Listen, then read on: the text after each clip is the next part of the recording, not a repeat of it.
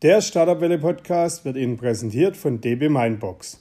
Die DB Mindbox ist das Startup Hub der Deutschen Bahn in Berlin. Im dazugehörigen Coworking Space direkt an der Spree arbeiten Startups und DB-Mitarbeiter gemeinsam an innovativen Ansätzen für die DB.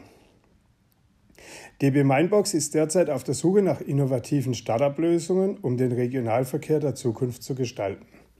Gesucht werden Innovationen für den Regionalverkehr in folgenden Bereichen.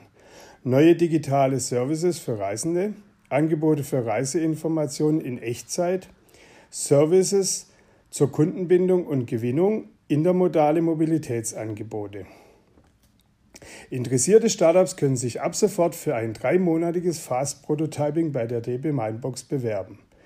Jedes ausgewählte Startup wird ein Proof of Concept innerhalb der drei Monate entwickeln und im Bahnumfeld live testen. Hierbei wird den Startups der Zugang zu notwendigen Daten, Experten und Informationen ermöglicht. Darüber hinaus erhält jedes Team 25.000 Euro ohne Geschäftsanteile, volles Management-Commitment und einen Arbeitsplatz in der DB Mindbox sowie Coaching und Mentoring durch namhafte Partner. Startups können sich für das Programm bis zum 16.08. auf www.dbmindbox.com bewerben. Hallo und herzlich willkommen beim Startup Valley Podcast. Ich bin Markus Elsässer, Gründer und Herausgeber des Startup Valley Magazins. Heute bei mir Markus Tscherner, Ex-Tennisprofi, Trainer, Coach und Sprecher. Hallo Markus. Hallo Markus, grüße dich. Markus, erzähl doch ein, zwei Sätze über dich. Ja, du hast das ja schon schön äh, zusammengefasst. Also mein, mein Kernbusiness ist äh, Keynote-Speaker zu den Themen Motivation und Erfolg. Und äh, daraus ähm, resultierend arbeite ich, wie gesagt, auch als äh, Coach und Trainer für den Bereich Persönlichkeitsentwicklung und bin eben auch Buchautor für die Bereiche. Das ist so mein Daily Business. Jetzt hast du ja ein äh, sehr spannendes Buch geschrieben, Fail Good, die Kunst des mhm. Scheiterns. Mhm. Da werden wir ein bisschen später drauf zukommen. Lass uns doch mal anfangen mit deiner Sportkarriere. Du warst in sehr jungen Jahren schon Profisportler, das allerdings auch sehr schnell wieder zu Ende war aus gesundheitlichen Gründen. Erzähl doch mal ein bisschen, mhm. wie du zum Tennis gekommen bist, wie sich das entwickelt hat und was dann passiert ist. wie bin ich zum Tennis gekommen? Äh, das war im Alter von äh, fünf Jahren bin ich mit meinem Vater am, unserem Garagenhof äh, Tennis spielen gegangen. Wir hatten zwei alte Holzschläger noch zu Hause und ich wollte unbedingt äh, damit mal spielen. Und ja, dann sind wir zur Garage gegangen, haben Tennis gespielt und es war ja Liebe auf den ersten Blick. Ich habe mich sofort in die, in die Sportart verliebt und dann haben meine Eltern mich im Tennisverein angemeldet und ja, das war dann der Startschuss zum äh, Tennissport oder in den Tennissport. Und ja, mein großer Traum war es, äh, Tennisprofi zu werden. Du hast es gerade schon gesagt. Ähm, habe äh, U18 in der höchsten Klasse Deutschlands gespielt, ähm, habe mit 17 mein, mein erstes internationales Turnier gewonnen und mit ja, Ende 18, Anfang 19 dann mit einer Schulterverletzung quasi den Traum ad acta legen müssen. Und ja, stand dann da, geplatzter Traum und musste mit meinem Leben was Neues anfangen. Du hast dann ein Mhm. Was hast du studiert? Ich habe International Marketing studiert in den Niederlanden. Letztlich ein äh, normales Managementstudium mit Schwerpunkt äh, Marketing. Das war ähm, ja, das hat sich so ergeben, sage ich mal in Anführungszeichen. Es war für mich klar nach dem geplatzten Traum von der eigenen Sportkarriere, dass ich zukünftig im Athletenmanagement arbeiten möchte, also Sportler vermarkten, das ganze Sportmarketing, Sportkommunikation, was damals noch relativ neu war. Es hat sich in den letzten Jahren ja enorm weiterentwickelt. Und ja, da habe ich die Grundlage dann mit dem Studium gelegt, um danach, wie gesagt, im Sportmanagement zu arbeiten. Habe da vier Jahre studiert, damals noch auf Diplom, meinen Abschluss gemacht und ja, bin dann in die Wirtschaftswelt rausgegangen. Und da warst du dann aber auch im Sport tätig. Genau, genau. Ich habe dann, äh, das hat ein Jahr nach, nach dem Studium, also bis ein Jahr nach dem Studium gedauert, bis ich einen Job gefunden habe. Dann im äh, Management vom Formel 1 Piloten Nick Heidfeld gearbeitet, der damals in der Formel 1 bei BMW gefahren ist. Und habe da meine ersten Erfahrungen gemacht. Ähm, ja, tolle, tolle Zeit natürlich, viele, viele Menschen kennengelernt, viele Kontakte geknüpft, viel fachlich natürlich auch gelernt. Und es war so das einzige Mal in meinem Leben, dass ich in einer Festanstellung äh, gearbeitet habe und so schön die Zeit auch war, aber ich musste doch relativ schnell für mich erkennen, dass Arbeiten in, in einer Festanstellung für, für die Ziele von und für andere Menschen zu arbeiten nicht so wirklich mein Ding ist. Da hatte ich wirklich große Probleme mit. Und ja, das war dann für mich auch so relativ früh dann schon mit, mit 23 Jahren schon der, die Gewissheit, dass ich, äh, dass ich selbstständig arbeiten muss und auch möchte und habe mich dann auch ähm, nach einem Jahr in der Agentur dann mit, mit einer eigenen Sportagentur selbstständig gemacht. Okay, das heißt, du hast da ähm, dann Sportler betreut. Genau. Ähm, sämtliche Sportrichtungen oder hast du dich dann auch in Richtung Tennis fokussiert?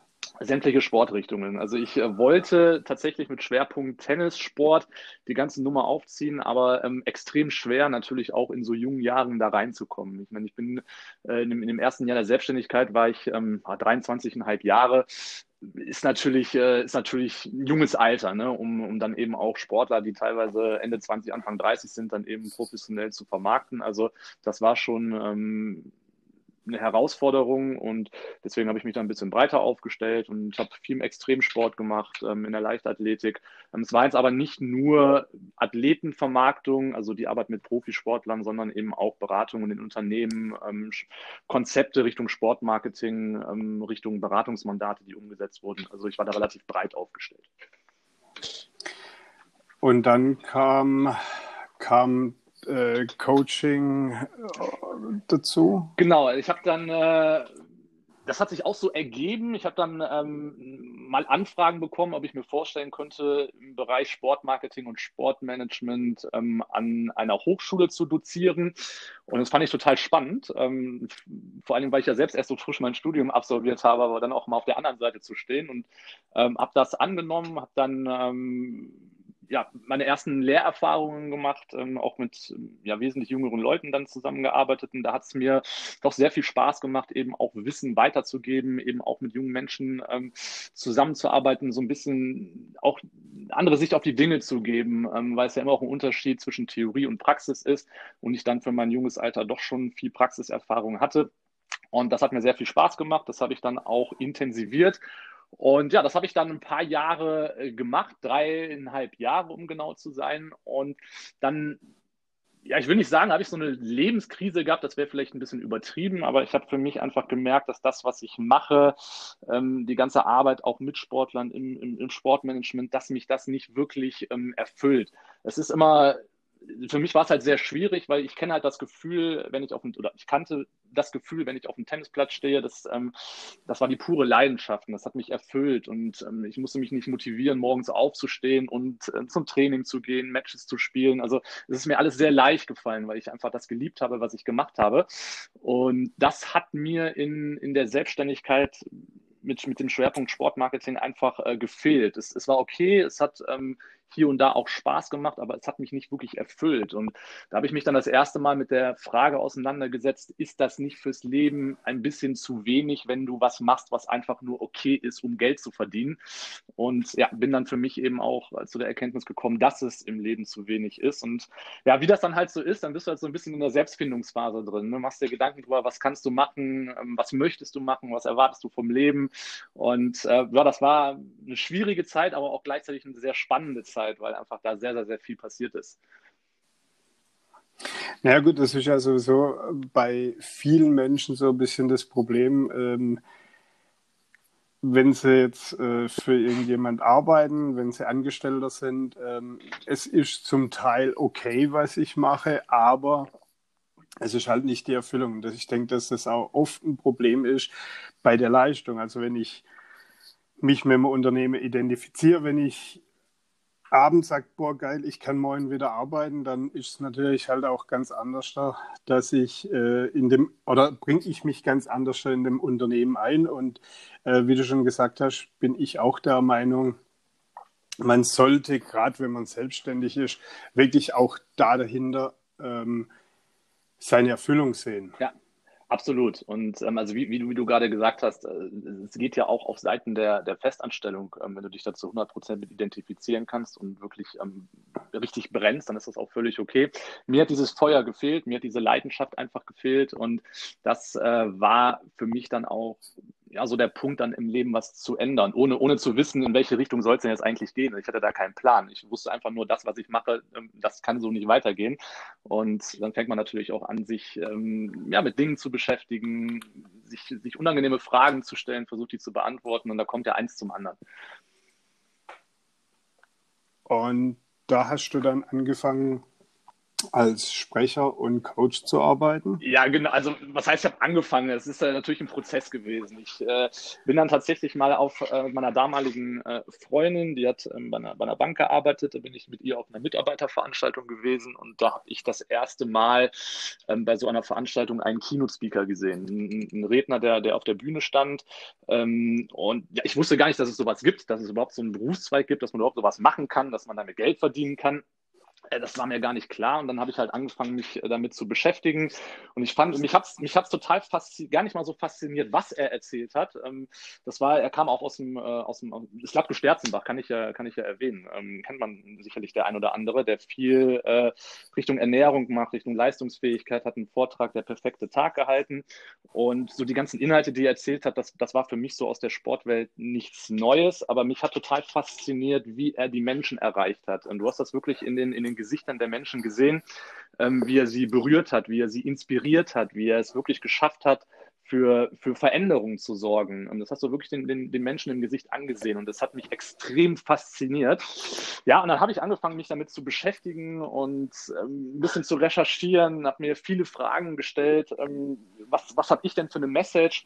Und da habe ich für mich auch erstmal ähm, erkannt, was ich so in den, in den ganzen Jahren des ähm, Sport, den ich selbst gemacht habe, was ich da eigentlich ähm, gelernt habe, zum Beispiel mentale Stärke, also unter Druck Leistung zu bringen, ähm, mit Niederlagen umzugehen, ähm, sich wirklich äh, zu motivieren, auch gerade nach, nach Niederlagen wieder neu aufzustehen. Und das ist ja für mich selbstverständlich gewesen, so auch mein Leben zu leben, auch ähm, über den Sport hinaus. Und äh, da habe ich dann auch für mich erkannt, dass ähm, vielen Menschen sowas eben auch in ihrem Leben fehlt, was für mich normal ist. Und da habe ich mir erstmal Gedanken darüber gemacht, was kann ich denn da überhaupt für eine Message transport transportieren? Und ähm, das Ganze von von dem Moment an, wo ich gesehen habe ähm, oder für mich mich, mich mit dem Redner beschäftigt habe, bis ich dann tatsächlich auch einen Vortrag mal auf einer Bühne gehalten habe, da sind fast dreieinhalb Jahre vergangen. Also es ist ein ziemlich langer Prozess gewesen. Ich habe jetzt nicht mit dem Finger geschnitten und habe gesagt, oh cool, lass mal einen Vortrag halten. Wie war es das erste Mal auf der Bühne?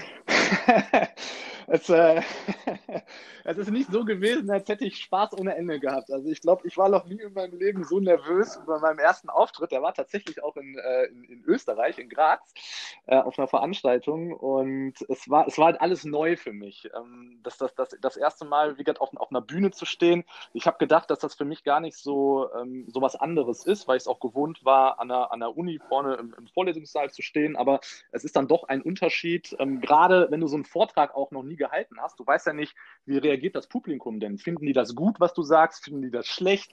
Ähm, stehen die vielleicht mittendrin auf und gehen? Also da sind ja so viele Dinge, wo du keine Expertise und keine Erfahrung hast. Und ich war extrem nervös und angespannt, sodass ich das Ganze natürlich auch nicht so genießen konnte. Und es hat äh, so die ersten 20, 30 Vorträge auch wirklich gedauert, bis ich das Ganze wirklich genießen konnte und ähm, bis ich natürlich auch ein bisschen Routine hatte, ähm, mit den ganzen neuen Dingen, die da auf einen zukommen, eben auch umzugehen. Und ähm, das, das, das hat schon ein bisschen gedauert.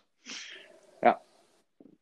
Aber äh, das Schöne ist ja auf der Bühne, du hast ja, du hast zwar gerade gesagt, ähm, was passiert, stehen sie auf, gehen sie raus, aber du hast ja auch die Möglichkeit, ähm, wirklich interaktiv mit den Menschen umzugehen. Das ist ja, ähm, sagen wir mal, wenn du ein Video produzierst, du stellst dich vor der Kamera, ist für mich persönlich schwieriger, wie wenn ich jetzt auf einer Bühne stehe mit äh, 10.000 Leuten, weil dann sehe ich direkt äh, eine Response und ich habe jemand, mit dem ich rede. Ähm, das finde ich auch jetzt beim äh, Live, also wenn du jetzt in der Social Media irgendwie live gehst, finde ich das auch besser. Wie siehst du das? Ähm, Sehe seh ich genauso, aber grundsätzlich, also so war es zumindest bei mir und die Erfahrung habe ich gemacht. Es ist ja auch irgendwie wo ein Prozess. Ich meine, wenn du jetzt das erste Mal auf einer Bühne stehst oder ein Seminar gibst oder vielleicht bei Instagram live gehst, ähm, du bist ja nicht locker und entspannt. Du musst ja erst so ein bisschen deinen Stil finden. Du brauchst ja erstmal ein bisschen genau. Erfahrung, um auch ein bisschen Selbstvertrauen zu bekommen. Dann probierst du ein paar Dinge aus, findest für dich heraus, okay, das funktioniert, das funktioniert nicht, das macht mir Spaß, das macht mir keinen Spaß. Also das, da ist ja auch jeder, jeder anders. Und ich glaube, man muss erstmal ein bisschen Zeit investieren, dann auch so seinen Stil zu finden. Und den kann man dann eben auch in, im Laufe der Zeit dann perfektionieren. Und äh, das kann man aber nicht erwarten, das auf, auf, auf Anhieb zu machen. Ich meine, äh, guck dir jemanden an, der das erste Mal ein YouTube-Tutorial zum Beispiel gibt und der das Ganze hundertmal gemacht hat. Da liegen ja in der Art und Weise, wie er es macht, Welten zwischen, weil er sich natürlich auch entwickelt, ähm, wie in allen anderen Bereichen auch. Und äh, da, darum geht es auch, einfach so seinen, seinen, seinen Stil zu finden, seine Persönlichkeit zu finden und ähm, ja, Erfahrungen zu machen. Jetzt bist du auch sehr aktiv in den sozialen Medien. Mhm. Ähm, du gehörst ja auch noch zu denen, die als sie begonnen haben, wenig bis gar keine sozialen Medien gab. Genau, ja. ja ähm, wie hat sich deine Arbeitswelt dadurch verändert? Wie hat sich deine Reichweite dadurch verändert? Also die Arbeitswelt hat sich dahingehend verändert, ähm, dass du mehr Zeit äh, investieren musst, weil, das weißt du selber, der ganze Social-Media-Bereich, wenn du da ernsthaft Ziele erreichen möchtest, ähm, dann musst du da Zeit investieren und das musst du jeden Tag ja. machen. Das reicht nicht, das nur einmal die Woche zu machen. Also es ist ähm, sehr zeitintensiv und die Zeit, die musst du dafür natürlich auch nehmen. Ähm, wenn man so in der Startup-Phase ist, natürlich auch sehr, sehr schwer, weil man da sicherlich auch andere Prioritäten hat. Und äh, grundsätzlich, also gerade wenn wir uns auch so Business-Netzwerke angucken, ich meine, ich ähm, mache sehr viel auch über Business-Netzwerke wie Xing und LinkedIn und es ist eine andere Art, mit potenziellen Geschäftspartnern, ähm, mit potenziellen Kunden in den Dialog zu treten, in den Kontakt zu treten. Und also so ein Stück weit musste man das auch lernen eben, oder ich musste es zumindest lernen, mit den, mit den, mit den Netzwerken umzugehen und vor allem auch ähm, ja, Content mit Mehrwert zu liefern und zwar netzwerkspezifisch, weil jedes Netzwerk ist anders und ähm, das hat schon sehr viel ähm, verändert und ich habe da, wie jeder andere mit Sicherheit auch, sehr viel Lehrgeld bezahlt, natürlich ähm, viele Dinge natürlich auch falsch gemacht, was einfach auch dazugehört. Und es hat schon auch eine gute Zeit gedauert, äh, bis, bis, bis ich so den Mehrwert Social Media für mich erkannt habe. Ich meine, gut, es ist natürlich halt auch wichtig, dass man authentisch ist, dass ja. man vielleicht auch das äh, Social Media findet, das zu einem passt. Also ich meine, ähm, wenn ich bestimmte Dinge mache, passen sie vielleicht halt nicht auf Facebook oder ähm, umgekehrt, dass ich auf LinkedIn ähm, vielleicht eher Business-Content, äh, den ich teile, anstatt jetzt Lifestyle-Content. Ähm, also da muss ich schon auch für, für mich dann, denke ich, äh, finden, was zu mir passt. Ja. Jetzt bist du aber auch ähm, sehr aktiv, was anbelangt, gerade in Magazinen, Zeitungen, Zeitschriften, ähm, Interviews und Expertenbeiträge zu geben. Mhm. Ähm, warum tust du das? Und ähm, wie einfach oder schwer ist das? Also warum tue ich das? Äh, tatsächlich verschiedene Gründe. Also was, was für mich ganz oben steht, ist natürlich Content weiterzugeben. Und ich habe natürlich die Möglichkeit, über Magazine, über Interviews, über generell Expertenarbeit natürlich auch Menschen zu erreichen, die ich sonst nicht erreichen könnte. Ne? Wie jetzt zum Beispiel in deinem Podcast ähm, habe ich die Möglichkeit, natürlich deine Zielgruppe zu erreichen, an die ich sonst nicht rankomme. Und äh, das ist für mich natürlich ein, ein, Mehrwert, natürlich auch meinen Content weiterzubringen. Und ähm, dann ist es natürlich auch eine Strategie, seinen eigenen Bekanntheitsgrad weiter zu erhöhen, indem ich natürlich neue Zielgruppen anspreche. Also das sind so die beiden Punkte, weswegen man es macht. Wobei ich ganz klar sagen muss, dass ähm, Mehrwert stiften und ähm, Content weitergeben einfach ganz klar im Vordergrund steht. Und ich denke, das sollte auch bei jedem im Vordergrund stehen, der das machen möchte. Und ja, dann deine zweite Frage, wie, wie einfach oder wie schwer ist das? Ähm, ich würde sagen, die Wahrheit liegt irgendwo in der Mitte. Es ist weder ganz einfach noch ganz schwer. Ähm, es ist halt, äh, also ich habe die Erfahrung gemacht, je, je, hochwertiger der Content ist, je ähm, einfacher ist es dann tatsächlich auch in Magazine und Co. reinzukommen. Und es ist letztlich nichts, nichts anderes als Networking. Ähm, Menschen kennenlernen, sich auszutauschen, Synergien ähm, herauszuarbeiten. Und letztlich haben ja beide Parteien einen Mehrwert ähm, ähm, davon. Und der eine profitiert von der Reichweite, der andere von dem Content. Und ich denke, das, das, das, das sollte man in den Vordergrund ähm, stellen. Und wenn ich da einen Tipp geben kann an jeden, der, es auch versucht, klein anfangen. Also ich bin jetzt auch nicht hingegangen und habe mir die größten Magazine rausgesucht, wo ich jetzt direkt äh, präsent sein möchte. Also klein anfangen und sich sukzessive nach oben arbeiten. Also du meinst, ähm, oder was heißt du meinst, du, du bist der Meinung, ähm, gerade Startups ähm, oder für Startups ist das äh, eine Möglichkeit, um zusätzliche Reichweite zu generieren, zusätzliche Kunden zu generieren? Auf jeden Fall. Also erstmal natürlich die, die, die Reichweite. Ich meine, es ist ja für jedes Startup äh, mehr oder weniger kostenlose Werbung, wenn sie die Möglichkeit haben, sich ihre Idee, ihr Unternehmen dann halt eben auch ja, in die Welt hinaus zu kommunizieren. Und daraus können sich natürlich auch Kundenkontakte ähm, generieren. Wobei das zu planen natürlich sehr, sehr schwierig ist. Also das passiert oder es passiert nichts. Also wenn, wenn, das sind jetzt auch meine Erfahrungen, wenn du jetzt den Anspruch hast und du sagst, okay, ich möchte jetzt auf jeden Fall einen Beitrag in dem und dem Magazin veröffentlichen, weil dann werde ich auf jeden Fall, weiß ich nicht, zehn neue Kunden bekommen. So funktioniert es dann doch nicht. Das wäre zu einfach genau. gedacht. Ja, ja, ja. Also wenn es so einfach ne? wäre, würd, klar, genau. würde würd ich ein, ein, Produkt nehmen, würde äh, eine Anzeige oder würde würd einen Beitrag schreiben bei uns in irgendeinem von unseren Magazinen ja. und würde sagen, okay, morgen wird alles geschlossen wegen Reichtum. Das ja. passiert definitiv nicht. Daimler, oder Porsche oder Siemens, wie auch immer alles, würden heute keine Werbung mehr schalten und keine Beiträge mehr rausgeben wenn es einfach ein Selbstläufer wäre. Genau. Das funktioniert nicht. Es, es, es ist ein Tool, also äh, ein Zeitungsbericht, ein, ähm, ein, ja, auch wenn ich jetzt zum Beispiel, wenn du ein Buch schreibst, ich werde da drin erwähnt, ähm, dann ist es für mich äh, die Macht der dritten Person. Ich kann da damit arbeiten, aber von selbst wird eben zwar was kommen, aber nicht das, damit äh, ich halt irgendwo dann am Ende des Tages schon de, die, die erste Million auf dem Konto habe. Das wird einfach nicht passieren. Ja, das ist, das, das ist sowieso so ein Punkt, da, das musste ich für mich aber auch tatsächlich ähm, herausfinden und ist auch was, was ich was ich gerade an, an, an Startups, an Gründer weitergeben kann. Ähm, gerade wenn wir über Veröffentlichungen in Medien den eigenen Bekanntheitsgrad steigern, ähm, da würde ich nicht Geld in den Vordergrund stellen. Da geht es sich wirklich darum, ähm, auf sich aufmerksam zu machen, Bekanntheitsgrad mhm. zu erhöhen, wirklich Menschen zu vielleicht zu inspirieren, ähm, zu ja, aufzuklären mit dem, was man macht. Ähm, wenn, du, wenn du wirklich die Absicht hast und du sagst, okay, ähm, ich mache das Ganze jetzt nur, weil irgendwie möchte ich dadurch Kunden akquirieren und Geld verdienen, das, das wird nicht funktionieren und das wird, das wird schief gehen. Das kann ich äh, jetzt schon prognostizieren. Das ist der falsche, das falsche Motiv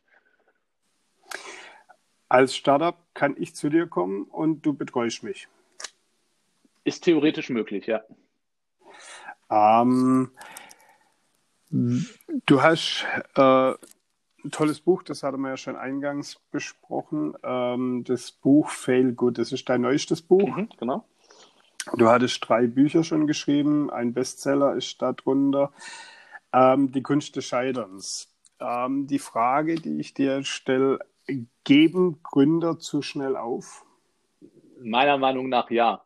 Äh, ich äh, habe vor, vor, vor ein paar Wochen noch eine Studie gesehen, dass, ich meine, es sind 78 Prozent äh, der Startups, die in dem ersten Jahr ähm, scheitern und dann eben auch aufgeben, meiner Meinung nach geben nicht nur Startups, generell wir Menschen, wir geben einfach zu früh auf. Es wird unbequem und äh, wir stecken den Kopf in den Sand. Und das ist für mich auch der Grund gewesen, warum ich das Buch auch mit dem Titel äh, herausgebracht habe, um einfach ähm, ja, die Menschen zu inspirieren, zu kämpfen und äh, weiterzumachen und gerade wenn es unbequem wird, ähm, dann erst recht weiterzumachen. Und äh, wir können einfach nicht erwarten, dass wir was versuchen und dass das auf Anhieb klappt. Und ich denke, wenn wir was aus der, aus der Gründerszene lernen können, dann eben genau das. Und äh, es dauert immer länger, als wir wollen, es dauert immer länger als geplant und ähm, es wird auch nie geradeaus gehen. Und das habe ich auch für mich in meinem Leben äh, erkannt. Und alles, was äh, was ich in meinem Leben äh, bisher erreicht habe und auch die, die Bücher, die ich geschrieben habe, das, das hat ja nie auf Anhieb funktioniert. Da bin ich ja vorher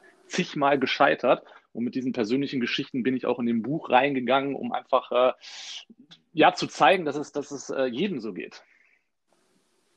Es ist ja auch als Gründer oder als Unternehmer hast du ja nicht einen gleichbleibenden Gefühlsfaktor. Also du hast ja heute zum Beispiel, äh, bist du am Boden zerstört, morgen kommt ein Riesenauftrag rein und du fliegst Folge 7 und dann haut es dich wieder runter, weil der Lieferant vielleicht nicht liefern kann und du dann doch ähm, wieder Probleme hast. Ähm, äh, ja, ähm, also das ist ja auch so ein Thema und äh, wir hatten uns da ja auch schon mal vor einiger Zeit drüber unterhalten, ähm, dass das Thema ähm, Scheitern relativ ähm, ja, schwer ist in Deutschland. Also ähm, wenn du gescheitert bist oder wenn, wenn du scheiterst, dann heißt ja, guck, äh, er hat es halt nicht geschafft. Ja? Also anstatt zu sagen, okay, er weiß jetzt, wie es nicht geht. Ja.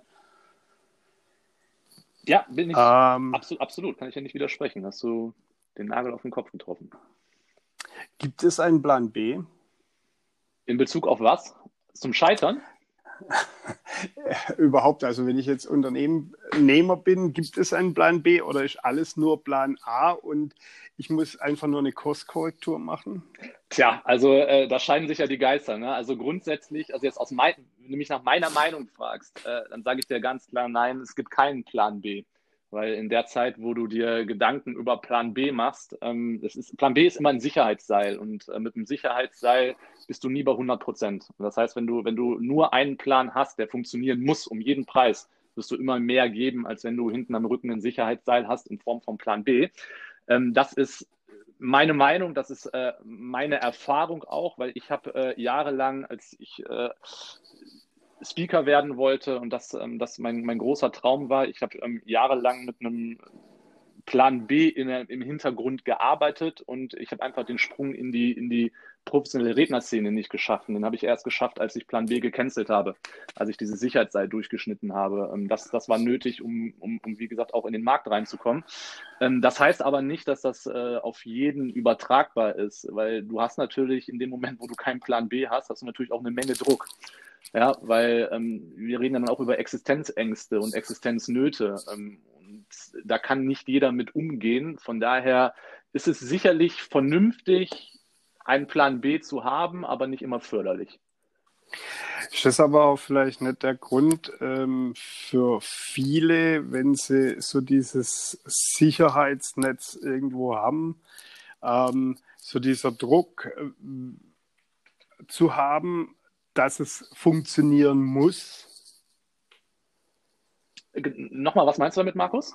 Also äh, es, es gibt ja viele, die vielleicht sagen, äh, also die, die nebenher mit einem Startup beginnen oder, ja. oder äh, Unternehmung beginnen, ähm, die jetzt noch relativ gut äh, oder die noch, was heißt noch, äh, die relativ viel Geld verdienen, mhm.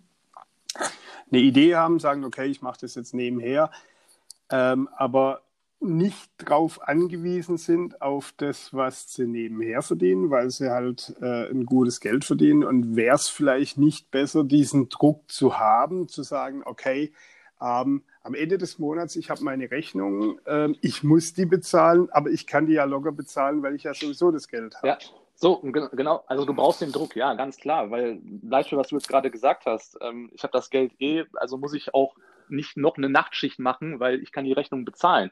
Ähm, das wird dein, äh, dein Startup aber nicht weiter wachsen lassen. Das wird dein Startup auch nicht weiter voranbringen. Das heißt, das wirst du ein paar Monate machen ähm, und irgendwann ja, wird aus der ganzen Nummer nichts. Das heißt, äh, in dem Moment, wo du wirklich, ähm, ich sag mal, frisst oder stirb, wenn du wirklich den Druck hast, das muss jetzt funktionieren, dann wirst du auch, wenn es dir wichtig genug ist, alles dafür tun. Du wirst mehr arbeiten, du wirst produktiver arbeiten und du wirst Lösungen finden für Probleme, mit denen du dich sonst nicht auseinandersetzen würdest. Von daher, ich sage immer ganz oder gar nicht. Also ich finde, äh, es ist eine nette Strategie, nebenbei ein, ein Start-up äh, zu gründen, wenn man ähm, dann wiederum nebenbei finanziell abgesichert ist oder zumindest ein geregeltes Einkommen hat. Aber meiner Meinung nach kannst du eine Sache vernünftig machen, aber du kannst nicht zweigleisig fahren. Das funktioniert nicht. Jetzt haben wir ja momentan eine etwas nennen wir es mal schwierigere Zeit. Ähm, es ist seit Anfang des Jahres viel passiert. Ähm, durch Corona, es ist äh, im Januar, äh, im März gab es den Lockdown. Ähm, wir haben keine großen Live-Events. Wie hat sich das für dich verändert? Ähm, ich denke mehr in, ins Online-Coaching, aber erzähl doch mal. Ähm, ja, also das hat sich alles für mich verändert, weil es einfach so ist, dass ich als Redner, was einfach mein Kernbusiness ist, auf, auf Veranstaltungen angewiesen äh, bin, die es nicht gibt. Das heißt, seit März sind ähm, alle, alle Veranstaltungen, die ich bis Ende des Jahres noch vertraglich auch hatte, alle Verträge sind geplatzt. Das heißt, ähm, für mich auch keine Einnahmen bis Ende des Jahres. Ähm, wie es dann weitergeht, keine Ahnung. Das ist müßig, jetzt darüber zu, zu reden. Das wissen wir nicht. Ähm, das, wird, mhm. das wird sich zeigen. Das heißt, dahingehend hat sich das für mich ähm, schon so verändert, dass ich mir einfach seit März die Frage stellen muss, wie geht es denn weiter? Weil ähm, ich muss natürlich gut, die letzten Jahre habe ich äh, ganz gut gewirtschaftet und auch ähm, Rücklagen gebildet, ähm, wovon ich jetzt natürlich profitiere, nur auch die sind endlich. Und ähm, ich mache mir seit März tagtäglich ähm, in, in, meinem Tagesbusiness Gedanken darüber, ähm, wie kann ich mich breiter aufstellen? Muss ich mich vielleicht sogar neu aufstellen? Weil keiner weiß, was für Auswirkungen hat Corona denn auf unsere Zukunft? Ähm, wird es in Zukunft noch ähm, Live-Veranstaltungen mit Rednern und mit Coaches geben oder machen Unternehmen sowas digital, weil sie gerade durch Corona auch merken, dass Homeoffice und Digitalisierung ja funktionieren? Ähm, mhm. Keine Ahnung, was für Auswirkungen das auf meinen Markt hat und damit muss ich mich auseinandersetzen. Ich muss versuchen, neue Wege zu gehen und äh, äh, wir haben gerade darüber gesprochen, der Druck ist natürlich da, weil ähm, ich brauche für mich natürlich ein Konzept, ähm, äh, was, was, was meine Kosten eben auch deckt. Und ähm, das ist aktuell nicht da und da arbeite ich dran. Wie siehst du da die Herausforderungen für die Startups? Es ist, also die Herausforderung grundsätzlich ist natürlich riesengroß. Es hängt natürlich auch immer ein bisschen davon ab, in welcher Branche bewegst du dich. Also wir haben sicherlich auch Branchen, die jetzt von Corona ähm, nicht unbedingt betroffen sind, andere Branchen wiederum, äh, die, die komplette, ja, wirklich komplett davon betroffen sind. Also nehmen wir mal so ein Mittelding. Ähm, grundsätzlich, und das merke ich auch äh, für mich jetzt, ich meine, ich bin ja auch jemand, der sich äh, regelmäßig kritisch hinterfragt. Ähm, man sollte versuchen, sich als Start-up breit aufzustellen, sodass man ähm, nicht immer nur von einer einzigen Einnahmequelle ähm, abhängig ist. Ähm, das heißt für wie gesagt, ist es jetzt, ist aber wieder jetzt utopisch da, ein Beispiel für zu geben, aber das heißt ein Start-up, die Produkte im Konsumgüterbereich haben, nicht nur ein Produkt, mehrere Produkte, die verschiedene Zielgruppen ansprechen. Also es ist einfach wichtig, mehrere ähm, Standbeine zu haben, falls eins wegbricht, ähm, das, was da ist, was einen ähm, auffängt. Da sind wir zwar wieder Plan B, aber damit meine ich jetzt nicht, dass wir irgendwas machen, was äh, ganz was anderes ist, sondern dass wir einfach versuchen, unser Unternehmen so aufzustellen, ähm, dass wir zumindest was haben, was uns Einkommen zufließen lässt, sei es über, über, über Online-Marketing oder, oder, oder. Also praktisch äh, einfach die Ressource zu nutzen, die, die man sowieso hat. Also mein genau. ähm, kleines Beispiel bei uns im Haus. Wir sind ja ein Verlag. Wir haben, äh, sind gestartet mit einem Startup-Magazin, ähm, haben mittlerweile aber auch ein äh, zwei Automagazine, eins in Deutsch, eins in Englisch und ein Reisemagazin, ein Luxusreisemagazin. Ähm, wir haben die Redakteure, wir haben die, die äh, Grafiker im Haus. Äh, somit äh, haben wir einfach uns breiter aufgestellt, mit, eigentlich mit dem gleichen Produkt. Ja.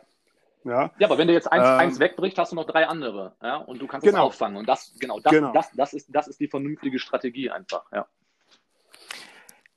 Jetzt ist aber auch, ähm, oder wie ist dein Standpunkt da, die Möglichkeit jetzt gerade ähm, eben durch Corona, durch Lockdown, durch, äh, dass man viele Dinge ähm, vielleicht nicht mehr live machen kann, dass, wie du schon gesagt hast, äh, Homeoffice und so weiter, ist vielleicht auch eine Möglichkeit, äh, die Digitalisierung äh, voranzutreiben, ein Change reinzubringen in viele Themen. Also ich meine, es ist ja nicht alles gut, was vielleicht geändert werden äh, sollte oder was dann danach kommt, ist vielleicht jetzt auch nicht gut. Also ich meine, äh, zum Beispiel das Homeschooling ist ja auch schwierig. Also es ja, fängt ja da davon ab, dass es äh, Menschen gibt, die eben halt zwei, drei Kinder haben, aber keine zwei, drei Laptops ja. und äh, gleichzeitig äh, können die eben nicht äh, unterrichtet werden. Ja, also das sind ja auch ganz neue Herausforderungen. Auf der anderen Seite, ähm, ich mein, du warst Dozent, äh, du hast da vielleicht auch ein bisschen einen Einblick noch in die Schule oder in, in, in Universitäten, Hochschulen gehabt.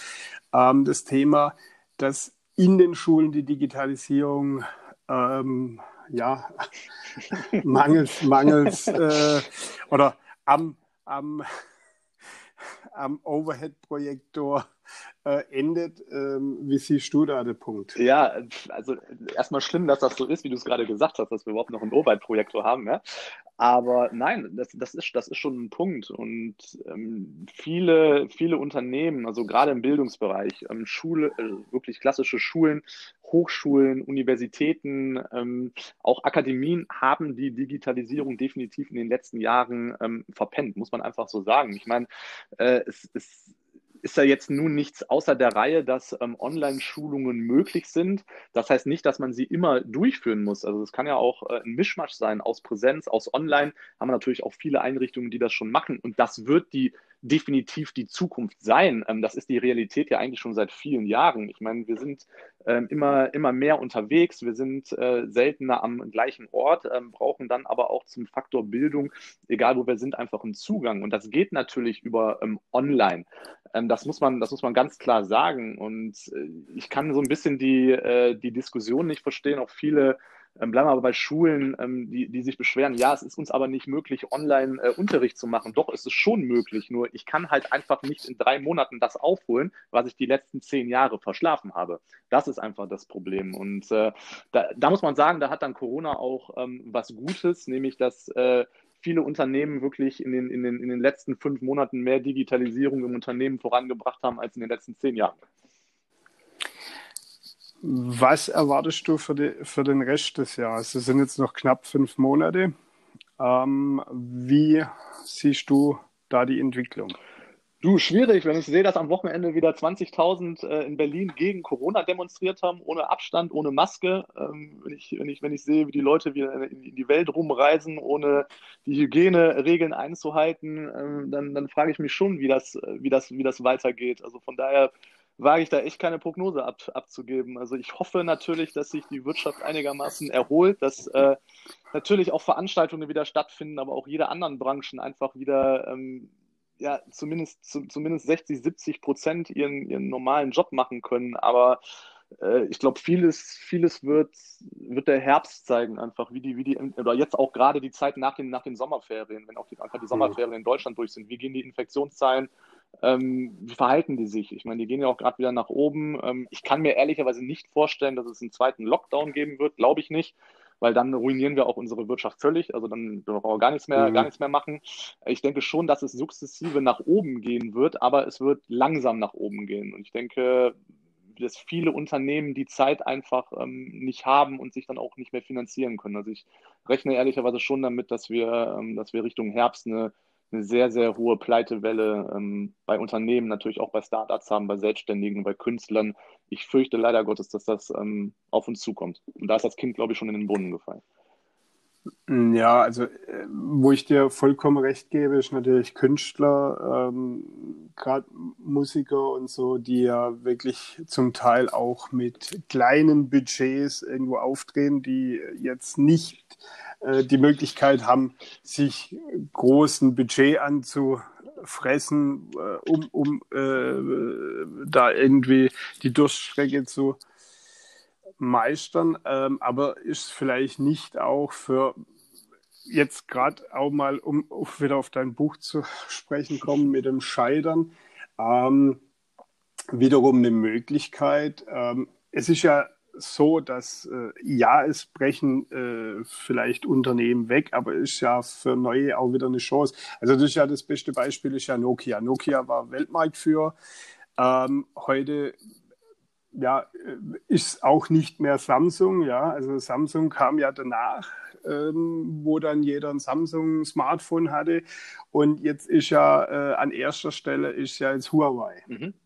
So, also das heißt, äh, dieser Stab, dass der auch irgendwann weitergegeben wird, dass halt einfach so irgendwann dieser Punkt da ist, wo vielleicht ein Unternehmen halt in, in eine, ja, die, den falschen Weg gegangen ist, die Weiche falsch gestellt hat, dass es halt auch immer mal Mitbewerber gibt, die vielleicht ein bisschen innovativer sind und dass vielleicht auch das eben jetzt gerade die Chance ist, für Unternehmer, für, für ähm, vielleicht aber auch für Mitarbeiter von Unternehmen, einfach zu sagen, hey, ich kann das besser lösen, ich mache mir, ich starte jetzt, ob das haupt- oder nebenberuflich ist, ich starte mir da ein, ein neues Geschäft. Und du hast ja vorhin angesprochen, gerade Thema Online-Marketing, E-Commerce.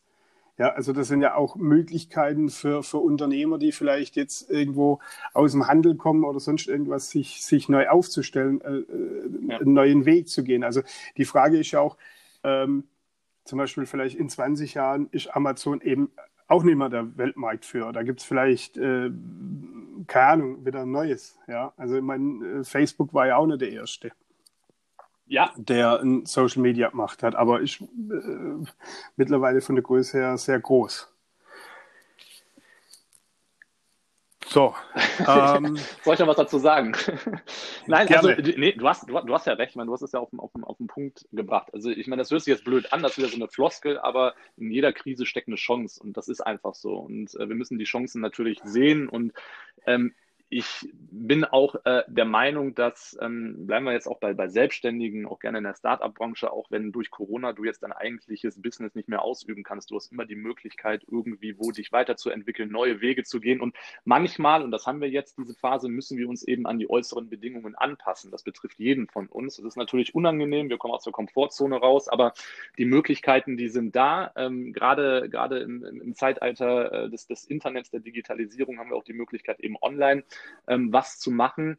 Die Sache ist halt nur die, ich, ich, muss, ich muss diese, diese, diese Herausforderung oder die Krise erkennen und Chancen dann halt eben auch ähm, kreieren und nutzen. Ähm, das, das ist, glaube ich, das Problem, weil so sehe ich das zumindest. Ich, meine, ich rede ja auch mit vielen Unternehmern, auch mit vielen Selbstständigen, ähm, die so ein bisschen das Prinzip Hoffnung haben. Ja, ich hoffe, dass ich bis Ende des Jahres äh, die, die, die Krise gelegt hat. Ich, ähm, also wenn ich was aus eigener Erfahrung sagen kann, dann, dass Hoffnung einfach ein schlechter Begleiter ist. Und äh, ich mhm. glaube, äh, Hoffen, Hoffen ist in der jetzigen Phase nicht angebracht. Wir müssen irgendwas machen und äh, das müssen wir proaktiv machen. Also von daher ist es, äh, und das gilt ja auch für mich, einfach eine Phase, wo wir uns ein Stück weit ähm, neu erfinden müssen und ähm, wo uns das Ganze hinführt. Das werden wir sehen. Ja. Das ist ein Weg. Ja, ja gut, ich meine, das Thema ist ja, äh, es ist ja heute anders als 2008 zwei, oder 2007, 2008, 2009 äh, mit der äh, Krise damals. Da war es ja das Problem, ähm, konnte man ja mit Geld irgendwo fixen. Ja. Jetzt haben wir ja ein ganz anderes Problem. Ähm, und zwar, dass es ein Virus ist äh, und solange der halt recht aktiv ist, wird halt die Wirtschaft auch nicht exponentiell wieder wachsen. Ja. Das ist einfach mal so, ja. ja. Also äh, beziehungsweise äh, ist natürlich die Frage, mein, ähm, wird es vielleicht auch ähm, ein Alltagsbegleiter, dass wir einfach uns irgendwo da arrangieren müssen, dass halt verschiedene Dinge ähm, in Zukunft nicht mehr so frei laufen, wie sie früher waren. Ähm, du bist äh, momentan äh, dann in, in Einzelcoachings unterwegs oder? Also es, ja, bin ich. Also ich mache ähm, vermehrt Coachings. Ähm, jetzt muss ich dazu sagen, dass ich, ähm, ich das ja vorhin schon gesagt, dass mein Kernbusiness äh, der Redner ist. Und ich habe ähm, ja. auf Kundenwunsch auch immer gerne Workshops, Seminare und auch Einzelcoachings gemacht. Meistens dann in Kombination mit dem Vortrag. Ähm, ich habe es aber selbst ähm, nie angeboten und klingelt bei dir. Äh, ich habe es äh, selbst nie angeboten und das ist was, da bin ich jetzt gerade natürlich dabei, aber das ist dann auch wieder so ein bisschen die Kehrseite, das äh, merke ich selbst gerade auch. Ähm, du kannst ja nicht mit dem Finger schnippen und sagen, okay, ähm, äh, ich mache jetzt Coachings und hallo, da bin ich. Dann musst du natürlich auch ja, wieder investieren. Ja, ja, du musst natürlich auch in Werbung investieren, weil irgendwie musst du es ja den Leuten auch kommunizieren. Das ist natürlich auch wieder mit Unkosten verbunden. Das heißt, äh, es ist natürlich auch ein bisschen Risikoinvestition. Ne? Ich meine, ähm, du versuchst was Neues zu machen, du versuchst das ähm, Produkt dann in Anführungszeichen zu vermarkten, investiert Geld. Ob es funktioniert, gut, das ist aber Leben. Ja? Okay, ähm, zum Abschluss ähm, drei Tipps für Startups. Drei Tipps für Startups. Äh, Tipp Nummer eins: nicht aufgeben. Ja, und damit meine ich nicht zu früh aufgeben, sondern ich meine wirklich nicht aufgeben. Wenn ihr was erreichen wollt, wenn ihr eine Vision habt, wenn ihr einen Traum habt, geht den Weg so lange, bis ihr euren Traum erreicht habt. Ähm, Tipp Nummer zwei, Ausdauer. Es dauert immer länger als geplant. Ähm, das ist einfach so. Das heißt, die Dinge brauchen länger, ähm, das Unternehmen braucht länger, bis es wächst. Also bringt Ausdauer mit, ähm, starte, also think big, aber ähm, starte klein. Ja, denke groß, starte klein. Das ist so der zweite Tipp. Und Tipp Nummer drei, hört nicht auf das, was, was andere sagen. Ja, macht euer eigenes Ding, ähm, losgelöst von der Meinung anderer Menschen und äh, führt ein selbstbestimmtes Leben. Und wenn ihr einen Traum habt, dann ähm, versucht ihn euch zu realisieren, losgelöst von gesellschaftlichen Erwartungen, von Erwartungen vom Umfeld, vom, von, von Geschäftspartnern vielleicht. Also macht euer eigenes Ding. Lieber Markus, ich bedanke mich bei dir für das offene Gespräch, wünsche dir weiterhin viel Erfolg Vielen Dank. Ähm, wer Interesse hat, äh, Fail Good, die Kunst des Scheitern, gibt es bei Amazon und Co. Genau. Ähm, bei dir selber, glaube ich, auch zu kaufen. Genau, das Könnt ihr gerne Shop, mal vor vorbeischauen, äh, margusscherner.de. Ich danke dir vielmals. Bis zum nächsten Mal. Ich danke Ciao. dir, Markus. Mach's gut. Tschüss. Ciao.